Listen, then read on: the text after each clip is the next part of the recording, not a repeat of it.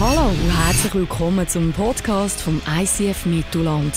Wir wünschen dir in den nächsten Minuten inspirierende Momente mit Gott und bereichende Impulse für den Alltag.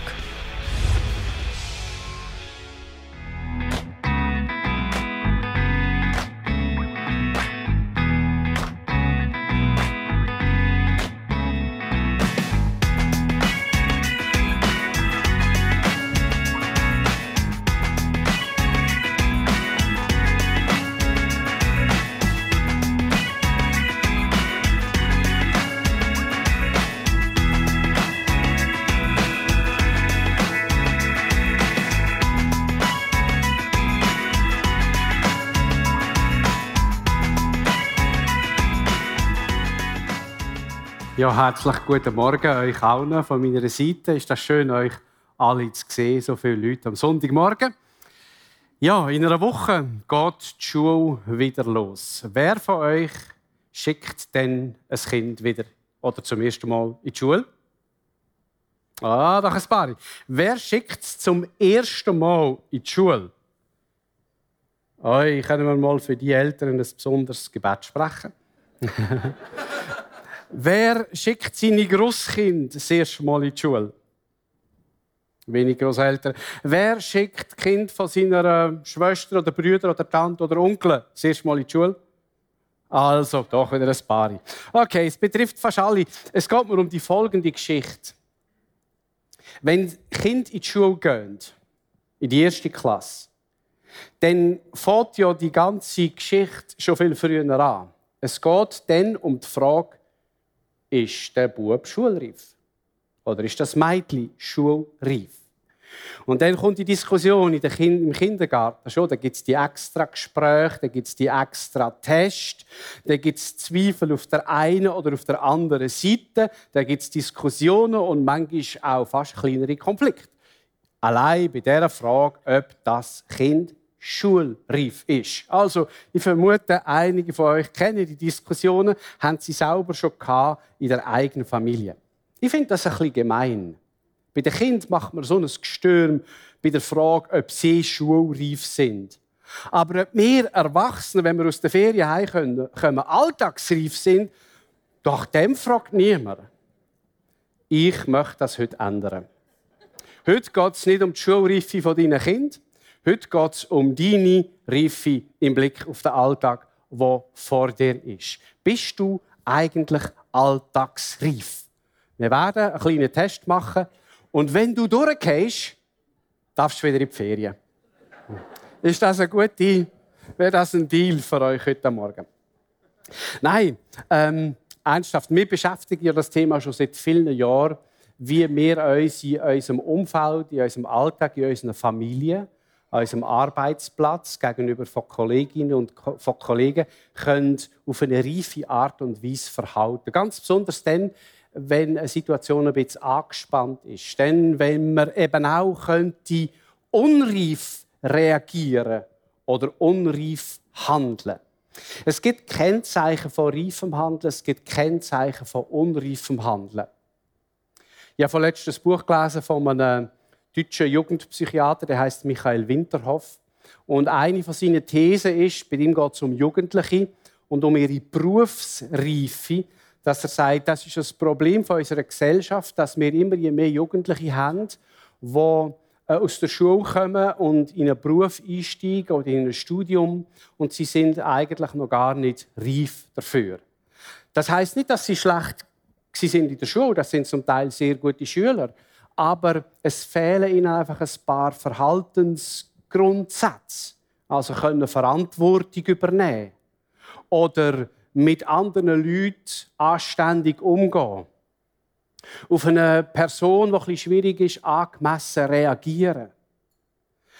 Ähm, ein bisschen, wie soll ich sagen, ein bisschen widerstandsfähig sein, Druck können aushalten. Und er sagt, unsere Gesellschaft produziert ganz viele Jugendliche, die eigentlich noch gar nicht parat sind für das. Und das ist ein gesellschaftliches Problem. Und er sagt dann noch etwas anderes. Er redet dann von 25, 30, 35, 40-Jährigen und er sagt, wir sehen es dort schon, wir haben ganz viele Leute, die sind volljährig, aber nicht erwachsen. Das ist ein Unterschied. Ob du volljährig bist oder ob du erwachsen bist, im vollen Sinn, also auch als innerer Mensch, ob du ein einigermaßen verantwortungsvoller, reifer Mensch bist. So, über das würde ich gerne mit euch reden. Das ist ein Thema in der Bibel. Der Paulus hat unter anderem der Apostel Paulus, der viele Briefe geschrieben hat, immer wieder über Reife geredet. Es ist immer darum gegangen, dass Menschen reif werden. Und er bringt einen so Bezug, der wird gerade eingeblendet aus dem, seinem ersten Brief an die Korinther, wo es heißt: Als ich ein Kind war, redete ich wie ein Kind. Ich urteilte wie ein Kind und ich dachte wie ein Kind. Und als ich ein Mann geworden war, legte ich alles Kindliche, wir können da übersetzen, das Wesen eines Kindes. Also er wollte damit sagen, erwachsen werden heißt eben erwachsen werden und nicht nur volljährig werden. Mir leidet kindliche Verhaltensweisen ab. Und wisst ihr was? Das ist gar nicht so einfach. Denn wir alle als Wer immer unter uns volljährig ist, wir verhalten uns manchmal kindisch. Und wir machen das oft dann, wenn wir unter Druck sind, wenn wir Stress haben, wenn in einer Beziehung etwas nicht so läuft, wie du es gerne hast, dann haben wir so angepasste Formen von Sandkastenkrieg. Und du kannst in die Weltpolitik schauen, das sind manchmal nichts anderes als Sandkästenkriege, die hier passieren auf dieser Welt. Und es ist immer einfach, natürlich auf Amerika oder auf woher auch immer zu zeigen. Manchmal sind wir selber Menschen, die so handeln. Und über das würde ich gerne mit euch reden. Und es geht mir vor allem um ein reifes Verhalten im System. Was meine ich damit? Jede Gruppe von Menschen, wo du dich drin bewegst, ist ein sogenanntes System. Also deine Familie ist ein System. Ähm, wenn du drei, vier Freunde hast, die du regelmäßig triffst, das ist ein Beziehungssystem. Dein Arbeitsplatz, falls du nicht äh, ganz allein ähm, in einem Büro hockst und wochenlang niemand siehst, dann bist du eingebettet in so ein berufliches System. In deiner Schule hast du ein System. Ähm, in deiner Nachbarschaft mit den Menschen, wo du irgendwie Berührung hast, ähm, das ist ein System. Was heißt das, sich drinnen reif zu verhalten? Ein wichtiger Grundsatz einmal am Anfang, und das ist schon mal wichtig zu wissen. Am wichtigsten ist, wenn du dich möchtest reif verhalten in einem System, ist die Frage, wer du bist. Was für ein Mensch du bist. Und wie du dich in gewissen Momenten verhaltest. Das ist viel wichtiger als die Frage, was hast du für eine Ausbildung? Bist du gescheit? Bist du reich? Äh, hast du alles im Griff? Wer du bist als Person, oder ich sage auch gerne als Persönlichkeit, das ist eigentlich das Entscheidendste, wo du kannst beitragen dass Menschen in einem System, in einer Kirche ist auch ein System, sich reif können verhalten Dass du selber eine Person bist, die in dem vorangeht, das ist entscheidend. Denn wenn ein System, in einem System etwas passiert, etwas Beunruhigendes, dann ist das so ein bisschen wie bei diesen Dominosteinchen. Ich weiß nicht, ob ihr das auch habt, daheim ein Domino, mit denen kann man ja richtig Domino spielen. Oder man kann kein um Dominosteinchen spielen. Dann tut man sie also schon so schön in eine Reihe stellen, gibt im Äußersten einen Schopf und schaut dann zu, plunk, plunk, plunk, plunk, plunk, plunk, plunk, wie eins nach dem anderen umgeht. Das ist eigentlich ein gutes Beispiel. Man braucht das ja, den sogenannten Dominoeffekt. Und jetzt stell dir mal vor, du bist so ein Dominostein und du bist in einem System, in Beziehungen, wo andere umgehen, wo andere sich unreif verhalten. Die Chance ist groß, dass du es auch machst. Die Chance ist groß, dass du genauso kässig reagierst auf eine kässige Bemerkung wie der, was sie zuerst gemacht hat. Dass du auf die Ungeduld von einem anderen genauso ungeduldig reagierst wie die andere Person. Und dass die Ungeduld mitnimmst an deinen Arbeitsplatz und dort auch gerade wieder einer ungeduldig auf deine Ungeduld reagiert. Domino-Effekt nennt man das. Reife bedeutet unter anderem, wir schauen nachher ein Beispiel an aus der Bibel, dass du nicht umkehrst. dass du dich entscheidest, bleiben zu stehen, auch wenn andere um dich herum plum, plum, plum, plum umkehren. Ich möchte euch Ihnen dazu eine Geschichte aus dem Neuen Testament. Sie steht in der Apostelgeschichte 21. Ich lese den Text nicht, ich erzähle ihn euch. Es ist eine Situation im Leben vom Apostel Paulus. Apostel Paulus, ehemaliger Jod, Verfolger von Christen, hat Jesus Christus gelernt kennen. Und jetzt zieht er durch das ganze Mittelmeer, der ganze Mittelmeerraum, also nicht im Wasser, am Land, aber übers Wasser, geht an verschiedene Orte, an verschiedene Länder, verkündet Jesus Christus, ladet die zum Glauben, gründet Gemeinden. Seine ehemaligen Volksgenossen, die Juden, sind sehr aufgebracht, dass er das macht. Sie haben das Gefühl, er verrät die Grundwerte vom jüdischen Gesetz. Und sie argumentieren gegen ihn und sie versuchen ihn umzubringen. Also er lebt eigentlich ein gefährliches Leben. Und jetzt ist er auf der Rückreise in Apostelgeschichte 21 von seiner dritten Missionsreise. Und er ist in Caesarea, das ist eine der letzten Stationen vor Jerusalem. Dort will er gehen. Und er weiß genau, Jerusalem ist heiß. Das ist schwierig. Nicht wegen der Temperatur, sondern weil dort seine Gegner, seine wichtigsten Gegner sind. Eigentlich eine gefährliche Geschichte. Jetzt ist er also in Caesarea. Er steht am Sonntag am Morgen in einem Gottesdienst, so wie da. Das war wahrscheinlich eine kleinere Gruppe. Und auf einmal kommt der Agabus. Der Agabus ist ein Mann, auch ein Christ, der kommt von Jerusalem auf Caesarea.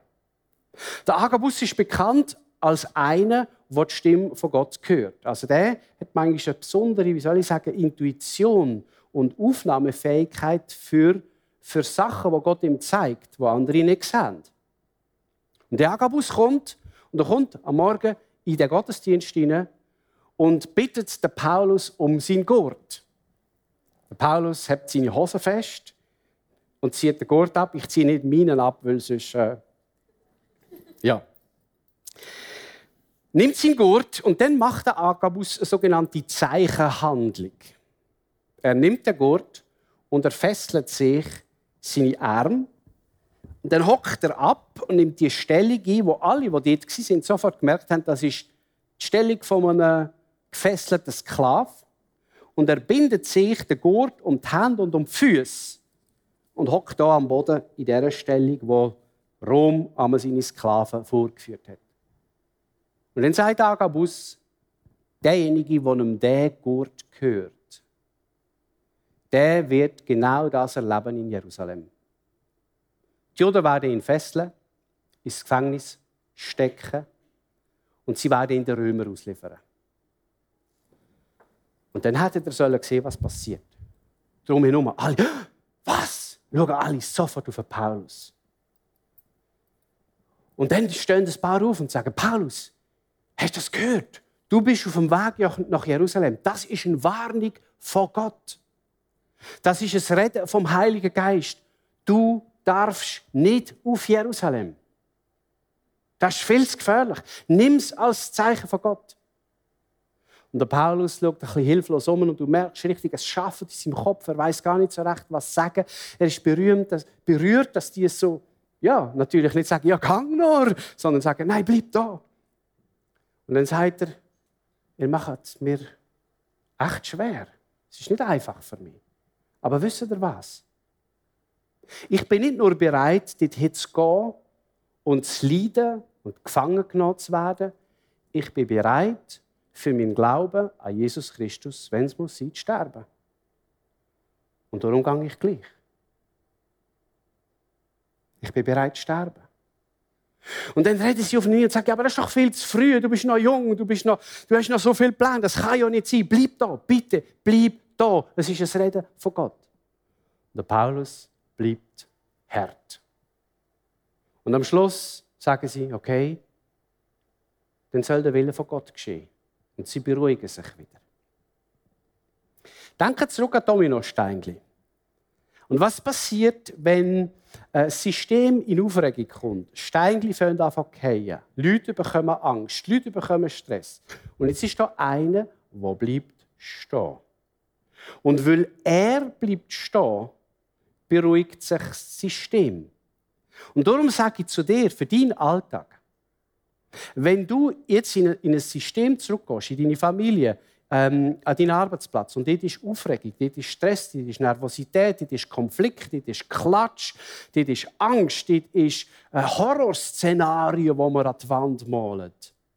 Das Beste, was du dort beitragen kannst, ist, dass du bleibst stehen.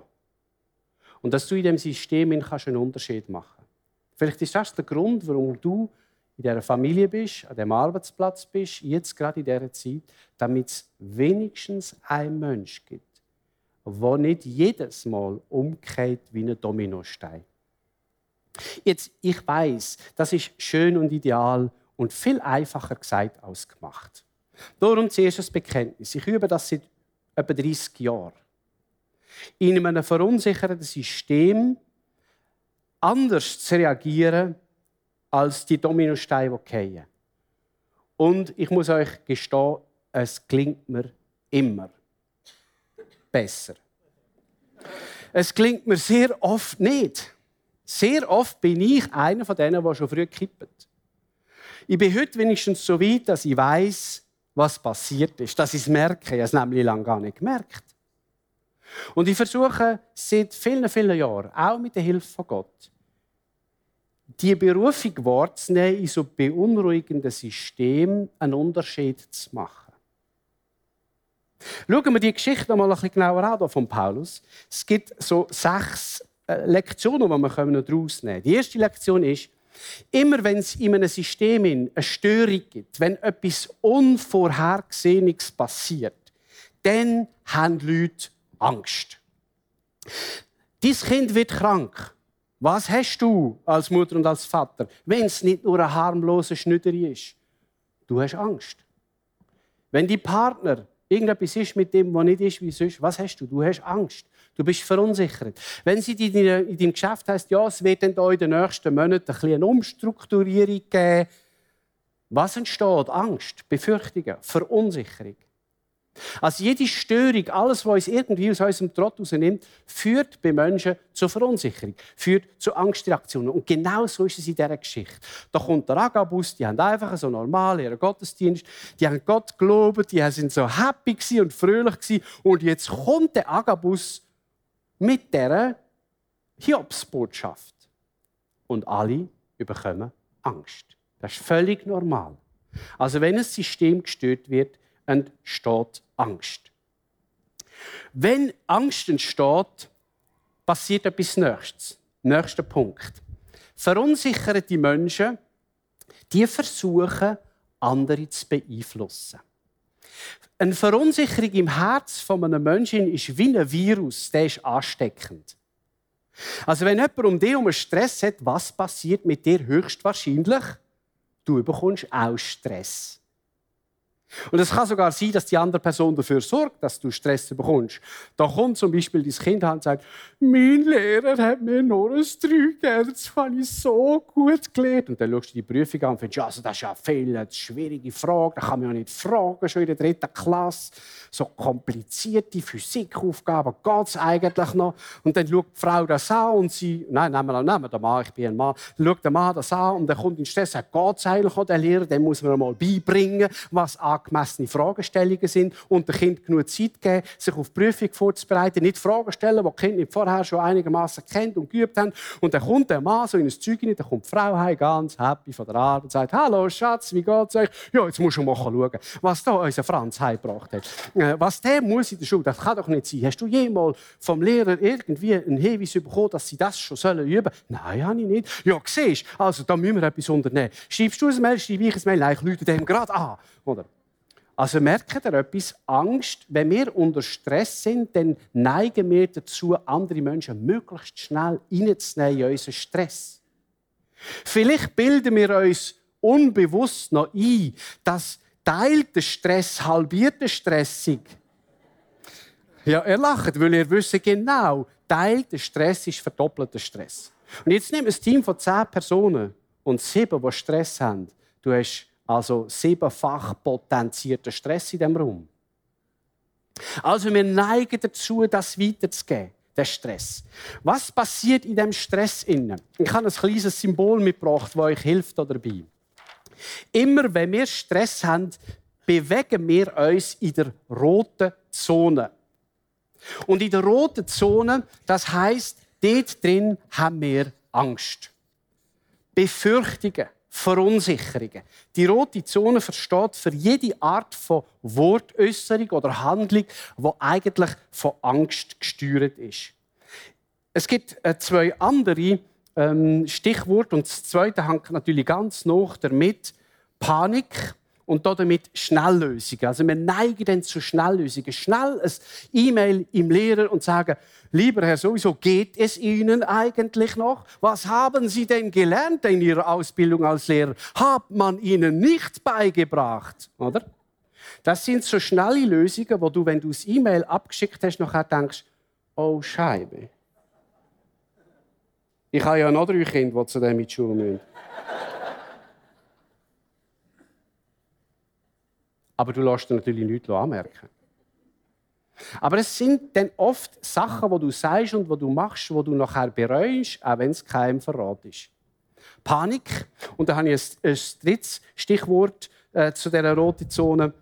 Passt alles ein bisschen zusammen. Du bist kopflos. Eben, schnelle Reaktionen. Ein weiteres Kennzeichen in dieser roten Zone ist, du bist staunend mit anderen Leuten beschäftigt und was die müssten machen, damit es dir wieder besser geht.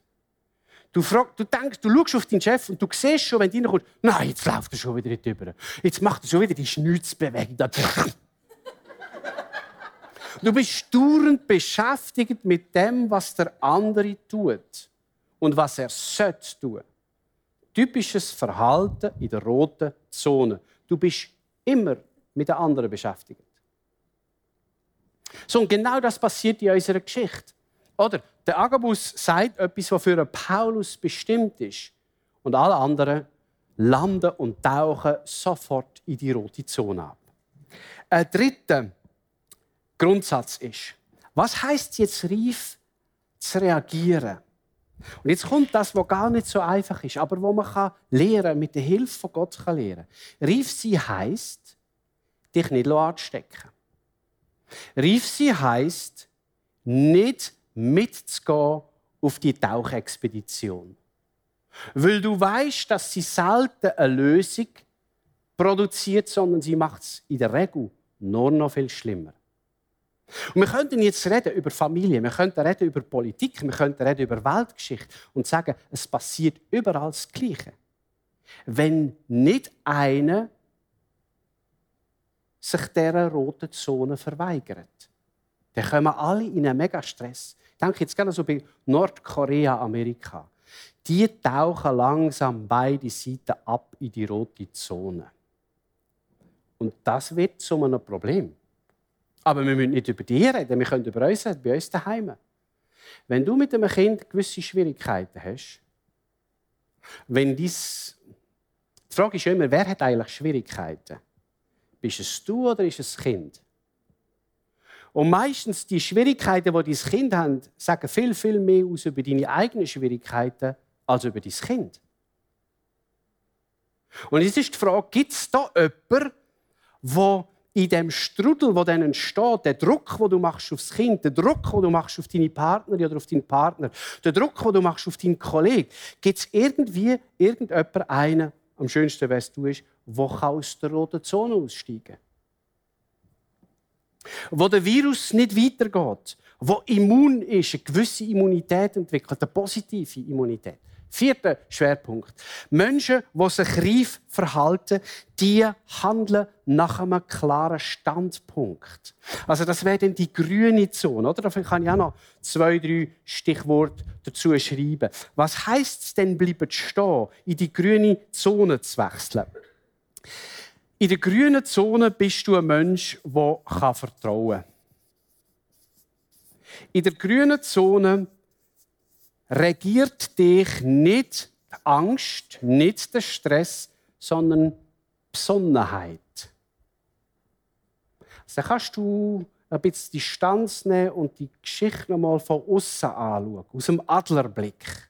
Nicht aus der roten Zone raus. Und, ganz ein wichtiger Punkt, du bist prägt von Wohlwollen.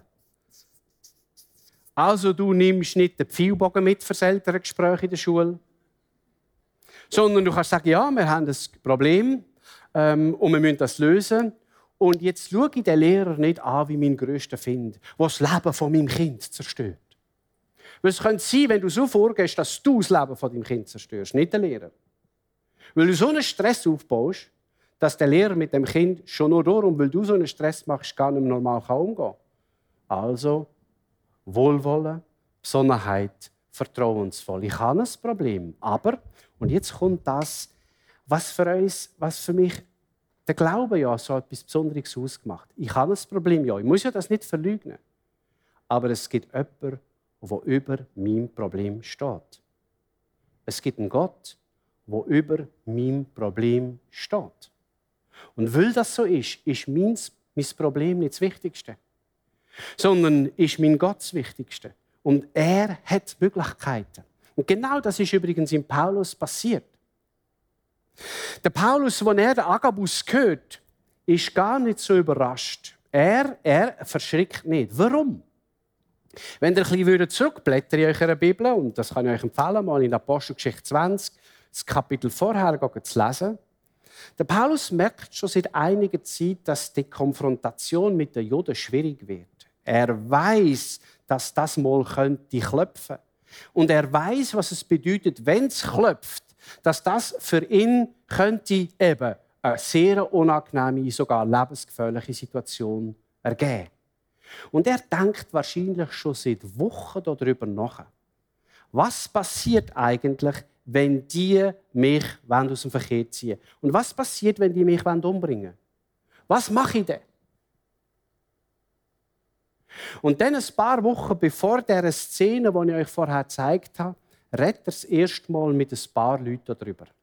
Anderes Setting, anderer Ort, die Ältesten von Ephesus. Und sagt der Paulus zu denen Folgendes. Und ihr seht den Text eingeblendet in Apostelgeschichte 20. Er sagt, seht, ich gehe jetzt nach Jerusalem. Also dort ist schon klar, er wird dorthin gehen. Gefesselt vom Heiligen Geist. Ist eine interessante Formulierung. Wenn es um Fessel geht, wenn es um Leiden geht, es sind nicht die Leute, die das letzte Wort haben. Er, er sieht das in einem ganz anderen Kontext. Gefesselt vom Heiligen Geist und als sein Gefangener. Was will mir jemand anders? Ich bin ja schon, ich bin in Beschlag noch von einem anderen. Was wollen die anderen mir da noch? Ich weiß nicht, wie es mir dort ergehen wird, sagte er, aber das weiß ich. In jeder Stadt, in die ich komme, kündigt der Heilige Geist mir an, dass in Jerusalem Verfolgung und Fesselung auf mich warten. Also er weiß das. Doch was liegt mir an meinem Leben? Merkt ihr, da redet einer aus der grünen Zone, obwohl er alle Grund hat, in der roten Zone sich zu befinden. Wichtig ist nur, dass ich bis zum Schluss den Auftrag erfülle, den mir Jesus, der Herr, übertragen hat, nämlich die gute Botschaft zu verkündigen, dass Gott sich über die Menschen erbarmt hat. So, der Mensch hat eine verankerte Haltung, er hat Überzeugungen, er hat Wert, er hat eine Entscheidung getroffen. Oder können ja sagen, Paulus, du bist eigentlich blöd. Da kommt der Agabus und warnt dich und er macht es aufgrund von einem Reden von Gott und du lässt nicht auf ihn. Der Paulus lässt sehr wohl auf ihn, aber er interpretiert das, was der Agabus sagt, nicht gleich wie alle anderen um ihn herum. Alle anderen interpretieren es aus der roten Zone raus. Und sie sind sicher, Gott will, dass du nicht gehst. Und der Paulus interpretiert es aus der grünen Zone aus, aus seiner Wert, aus seiner Überzeugung. Er weiß, ich stehe für den Auftrag und ich bin bereit, mein Leben aufs Spiel zu setzen. Ich bin, ich laufe nicht davon. Ich laufe nicht davon. Das ist sein Wert, das ist sein Prinzip. Und das richtet er jetzt da wieder auf. Dann kommen wir zu einem nächsten Punkt. Wenn in einem System eine Person gibt, wo die grüne Zone aus der grünen Zone heraus handelt, wo bleibt stehen, dann kann sich das System beruhigen. Es heißt da im 13. Vers, Also im 12. nochmal, wir baten ihn, nicht nach Jerusalem hinaufzuziehen. Rote Zone, Angst, Befürchtung, Schrecken. Und dann entgegnete Paulus, was soll es, dass ihr klagt? Und ihr macht mir das Herz schwer. Also, ich merke richtig, ihr zieht mich voll in eure Angst aber. Ihr macht mir das Herz schwer. Und dann sagt er da nochmal das Gleiche. Nein, ich bin bereit, mich nicht nur fesseln zu lassen in Jerusalem. Ich bin bereit zu sterben für den Namen des Herrn Jesus. Und da passiert etwas, etwas Interessantes. Als er sich nicht umstimmen ließ, heißt es dann, wurden wir ruhig. So, und jetzt sind wir an einem ganz entscheidenden Punkt. Also, wenn jemand aus der grünen Zone raus in ein System hineinzugehen, das rot gelaufen ist, dann ist das vielleicht die einzige Chance, dass in dem System andere auch wieder zurückfinden in eine grüne Zone. Wenn Sie ein Modell haben von einer Person, die sich nicht von der Angst und von der Befürchtungen mitreißen und jetzt sage ich nicht, das klingt dir immer. Das klingt uns immer. Nein, nein, je schwieriger die Umstände, umso schneller sind wir selber in der roten Zone. Aber vielleicht gibt es einen Moment, wo Gott zu dir redet und sagt, weißt du was? Ich lade dich ein zum Vertrauen. Ich lade dich ein, wieder die Besonnenheit zu aktivieren in deinem Kopf. Ich lade dich ein, auch mit der Person, die dir das Leben so schwer macht, die Hand nicht zurückzuziehen nochmal auf sie zuzugehen, nochmal um eine Lösung zu werden, zu werben. Nicht gemein zu werden, nicht zurückzuschlagen, dich nicht zu rächen. Und wenn es dann möglich ist, dass du dich kannst gelassen verhalten, dann ist das die größte Chance, dass andere das auch können. Dass dein Kind zur Ruhe kommt, seinen Weg findet, weil du vertrauensvoll bleibst, weil du nicht in die Stressmüll hineinkommst. Also das wirkt sich auf das System aus. Und dann, letzte Perspektive. Dies bleiben stehen, dies reife Reagieren hilft anderen nicht nur ruhig zu werden, es hilft anderen zu einer anderen Perspektive. Das ist mein sechster Punkt. Denn ruhig werden ist eins. Aber ruhig werden allein langt gar nicht, denn du bleibst dann in der Regel nur so lange ruhig, bis, nicht, bis es wieder nicht neu klopft, oder? Bis dein Chef wieder seine komische Schnitz, sein komisches Schnitzgeräusch von sich gibt. Die beste Reaktion übrigens auf ein komisches Schnitzgeräusch von einem Chef ist, es zu übertönen. Ja, einfach ganz klasse, schnitzen. Mal schauen, was passiert. Also, ja, ich weiß nicht, ob das ein guter Tipp ist. Vielleicht könnte man das dann wieder rausschneiden. Mir geht es um das, was hier passiert. Es heißt denn da, sie wurden ruhig und sagten, und jetzt kommt die andere Perspektive des Herrn Wille geschehe. Also sie bekommen eine andere Perspektive. Sie bekommen die Perspektive von Paulus. Wenn das der Wille von Gott ist, wenn wir das bejahen, auch wenn es schwer ist. Des Herrn Wille geschehe. Das ist die andere Perspektive und das ist eine grüne Perspektive. Es ist die Perspektive vom Vertrauen, vom Loslassen, weil du sowieso nicht alles kannst kontrollieren Und wenn du die Sachen nicht mehr kannst kontrollieren dann ist das für dich als Christ das richtige Gebet. Der Wille von Gott soll geschehen. Der Wille von Gott. Nicht anders als der Wille von Gott. Nicht meine, nicht seine, der Wille von Gott soll geschehen. Das kann man nur aus der grünen Zone raus. Ich nenne die Zone darum gerne auch die Psalm 23-Zone. Ich weiß nicht, ob ihr den Psalm kennt, das ist ein ganz bekannter. Der Herr ist mein Hirte. Mir wird nichts mangeln. Er führt mich zum frischen Wasser und er lagert mich auf einer, und jetzt kommt's, grünen Aue. Also das ist ein Ort von der Ruhe. Das ist ein Ort von der Geborgenheit. Und jetzt stell dir vor, wenn du in dem, was dir Angst macht, von Gott an die Hand genommen wirst und dort hingeführt wirst, wo dir nichts mangelt, wo frisches Wasser ist, wo die grüne Aue von der Versorgung ist, dann kommst du zur Ruhe. Und aus der Ruhe heraus kannst du anders reagieren als aus der Angst heraus. Und der Psalm geht ja weiter und sagt, selbst wenn ich durchs dunkle Tal gehe, dort, wo alle auf Rot schalten, du bist bei mir. Grüne Zone. Dein Stecken und Stab trösten mich. Du bereitest mir einen Tisch im Angesicht meiner Feinde. Oh, Feinde. Du bereitest mir einen Tisch. Grüne Zone. Psalm 23 Zone. Also das ist eine von diesen Psalmen, die uns hilft, innerlich zu wechseln, in die andere Zone zu gehen. So, ich weiß nicht, was vor dir liegt. Du wirst sicher ein paar Überraschungen erleben nächste Woche. Und eine Möglichkeit als reifer Mensch in das hineinzugehen ist, dass immer dann, wenn du merkst, jetzt gerade habe ich irgendetwas gesagt, jetzt habe ich gerade irgendetwas gemacht, dass du kurz innehaltest und fragst, handle ich jetzt gerade aus der roten Zone oder handle ich jetzt gerade aus der grünen Zone? Und alle Ehepaare unter euch, bitte stellt euch die Frage nicht gegenseitig, denn das würde die rote Zone noch verstärken vom anderen. Aber du kannst es dich selber fragen. Handle ich jetzt gerade aus der roten Zone oder aus der grünen Zone? Und was würde es bedeuten, einen Zonenwechsel zu vollziehen? Was würde es denn bedeuten, wenn ich ein bisschen weniger rot wäre? Das ist keine politische Aussage, sondern ein bisschen mehr grün. Was würde es bedeuten, das Problem so anzugehen und nicht aus der roten Zone? Und ich wünsche dir, dass du da und dort erlebst. Es ist nicht immer funktioniert das so, wie du willst, aber ich wünsche dir, dass du das Gleiche erlebst wie der Paulus. Dass die Menschen um dich herum wieder zuversichtlich werden und auf einmal können sagen, ah, wir finden schon eine Lösung. Oder können sagen, des Herrn Wille geschehen. Und dann könnt ihr ermutigt und zuversichtlich bei aller Ungewissheit weitergehen und euch dem stellen, was die Herausforderung ist. Ich habe dir heute Morgen zwei Angebote, falls du sagst, ich möchte das lernen. Ich möchte so die nächsten 40, 50 Jahre von meinem Leben, ja, das ist eine langfristige Angelegenheit, mehr und mehr grün werden. Nicht nur in meinem Umweltverhalten, sondern in meinem Beziehungsumweltverhalten.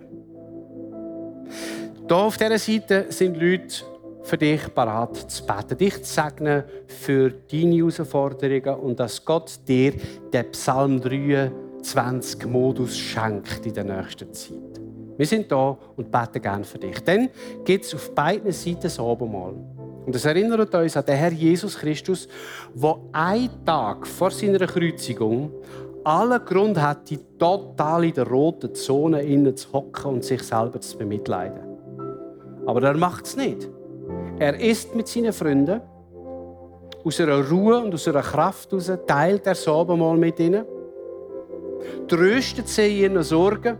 Stellt euch vor, wieder der, der eigentlich das Schwierigste erwartet, ist der, der tröstet. Und er gibt ihnen das Brot und sagt, das ist mein Lieb. Er gibt ihnen den Wein und sagt, das ist mein Blut. Geh zur Vergebung von eurer Sünde. Das Bild vom Bund. So, und das ist eine unglaubliche Inspiration. Jesus führt uns aus der roten Zone von Schuld, von Versagen, von Ungeduld, von Streit, von Konflikt. Und er führt uns in die grüne Zone. Er verändert und erneuert unser Leben. Und wenn du dir das wünschst, dann bist du ganz herzlich eingeladen zum Abendmahl. Ich bete mit uns. Himmlischer Vater, wir sind rote Zone Menschen. Immer wieder. Und du bist der gute Hirte, der auf die grünen Wiesen führt. Und das bitte ich für jede Person hier, die jetzt gerade Stress hat, Angst hat, die nicht weiß, was morgen ist, die das Gefühl hat, sie müsse die Welt auf den Kopf stellen, damit irgendwie das Problem wieder verschwindet. Schenk du ihr einen Moment von der Geborgenheit, von der Berührung vom Sagen und von der Kraft. Schenke ihr Vertrauen, schenke ihr neue Ruhe und schenke ihr die Weisheit, was ihr nächster Schritt soll sein. Amen.